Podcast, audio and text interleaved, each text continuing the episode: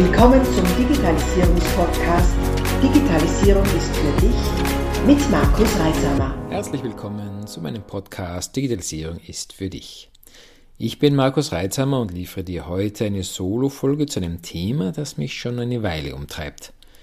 Diese Weile dauert schon länger an. Es werden so um die 20 Jahre sein. Ja, wirklich, das Thema begleitet mich schon beinahe meine ganze Unternehmerzeit. Warum ich dir das sage? Weil mir wichtig ist zu zeigen, dass es sich bei diesem Thema um eine Sache handelt, die von der aktuellen Technologie unabhängig ist. Also egal, ob wir von Cloud-Lösungen sprechen, Apps, Web-Lösungen, klassischen On-Prem, also lokal installierten Tools oder gar Mainframe-Routinen, online, offline oder auch ganz analog im Werkzeugkoffer. Wir brauchen mehr Tun und weniger Tools. Es geht darum, dass der Ruf nach neuen Tools, also Werkzeugen, oftmals etwas kaschieren soll. Unsicherheit, nicht wissen, was zu tun ist, die Situation nicht behandeln wollen, Abschieben von Aufgaben und Verantwortung. Das ist hart. Hm, ja, und ich gebe es zu, ich kenne dieses Verhalten aus eigener Erfahrung. Mit Kunden, mit Mitarbeitern und ja, mit mir selbst. Auch ich hatte dieses Verhalten und gebe mein Bestes, mich selbst anzuhalten, wenn ich in diese Richtung galoppiere. Wahrscheinlich denkst du dir jetzt, wovon redet der Mensch denn da? Was will er mir damit mitteilen? Soll ich darauf meine Zeit überhaupt verwenden? Bevor du nun also die Folge wechselst, bleib noch kurz da. Denn das Thema ist ein echter Ressourcen-, Geld- und Zeitfresser, nein, ein Killer von Produktivität, Effizienz und Wirtschaftlichkeit. Davon bin ich überzeugt. Kommt dir das in irgendeiner Form bekannt vor? Teambesprechung. Der Teamleiter, Chef, Abteilungsleiter oder wer auch immer spricht ein wichtiges Thema an. Lass uns mal von einem neuen Ablauf in der Kundenansprache ausgehen. Das Thema ist ja über fast alle Abteilungen aktuell, egal ob Empfang, Support, Vertrieb oder Verwaltung. Es soll also mit dem Kunden anders kommuniziert werden wertschätzender, proaktiver, persönlicher. Schnell sind sich alle einig, dass das schon Sinn machen würde. Will man ja selber als Kunde auch. Und dann kommt die Ansage, jawohl, machen wir, ab morgen sprechen wir anders mit unseren Kunden. Entweder schon jetzt, spätestens aber bei der Feedbackrunde in ein paar Wochen kommt dann die Ausrede, also die Argumentation, ja, das ist ja alles schön und gut, aber dafür brauchen wir ein neues Tool.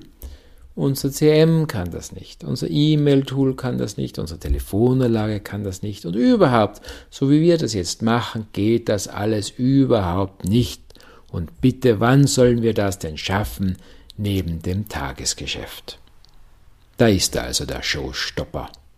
Wir sehen ein, wir müssen was ändern, das macht Sinn, aber bevor wir was ändern, da brauchen wir was dafür. Ohne dem neuen Tool geht das nicht. Du kannst diese Gegenreaktion auf fast alle Änderungsprozesse anwenden. Ziemlich sicher fallen die Projekte ein, bei denen es dann so weiterging. Den Argumenten wird nachgegeben. Die sind ja schlüssig und es scheint, die Ursache für die Nichtumsetzung ist gefunden. Und es wird dringlich nach dem einen passenden Tool gesucht. Dieses Tool soll es richten. Mit diesem Tool wird alles besser. Und wenn wir dieses Tool haben, dann läuft's mit der neuen Kundenansprache. Ja, dieses Tool wird Wunder wirken. Und dann wird eine Arbeitsgruppe gebildet, um das Tool zu finden. Es werden mögliche Kandidaten sondiert, interviewt und durchleuchtet, Testläufe durchgeführt und evaluiert. In einem guten Fall dauert es Wochen, bis dann ein Tool ausgewählt wurde. Weitere Wochen für die Implementierung und dann ist es da. Unzählige interne Arbeitsstunden und erhebliche Investitionssummen später. Das neue Tool, auf dem nun alle Hoffnungen und Erwartungen ruhen. Und dann passiert nichts. Die Kundenansprache ändert sich nicht. Es bleibt für die Kunden alles wie es ist. Intern ist es halt anders. Das provoziert Fragen. Was ist mit dem Tool los? Wieso ändert sich da nichts? Wieso macht das nicht seine Arbeit? Weshalb wurde man schlecht beraten? Wer hat das falsch umgesetzt? Und sowieso und überhaupt.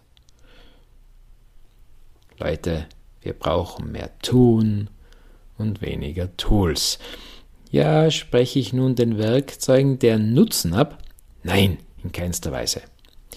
Doch ist es so, dass ein Handwerkender, der mit einem Kastenwagen voller Werkzeuge vorfährt, aber nicht weiß, was er damit machen kann, weit weniger erfolgreich sein wird, als ein Handwerkender im selben Gewerbe, der mit einem kompakten Werkzeugkoffer ankommt und die Bedienung eines jeden Werkzeuges perfekt beherrscht. Der seine Werkzeuge pflegt und in Schuss hält und mit einem Griff in seinen Koffer das richtige Werkzeug bei der Hand hat. Im Koffer des erfolgreichen Handwerkenden sind die Werkzeuge drin, die er braucht und beherrscht. Nicht zu viele und nicht zu wenige.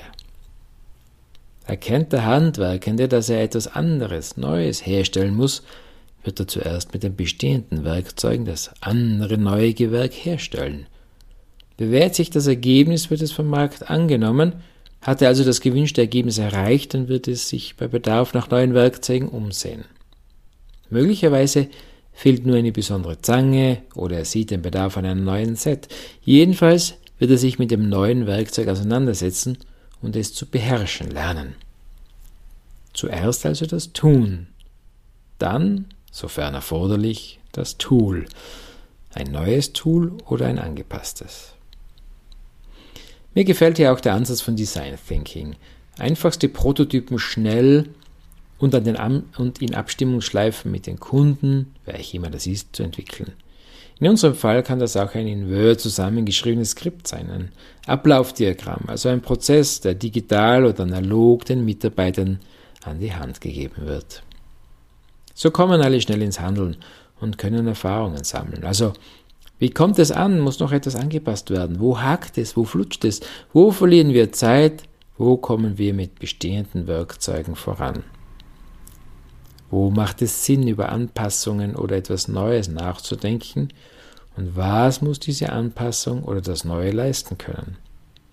Zuerst also das gewünschte Ergebnis definieren und mit Blick auf das gewünschte Ergebnis loslegen. In kleinen, aber schnellen Schritten einen neuen, neuen Trampelpfad austreten.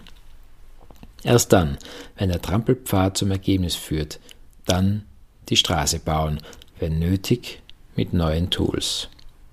Dazu braucht es Mut, neue Wege zu gehen, dort, wo noch keine Wege sind. Dazu braucht es Energie, laufend zu prüfen, ob die Richtung noch stimmt.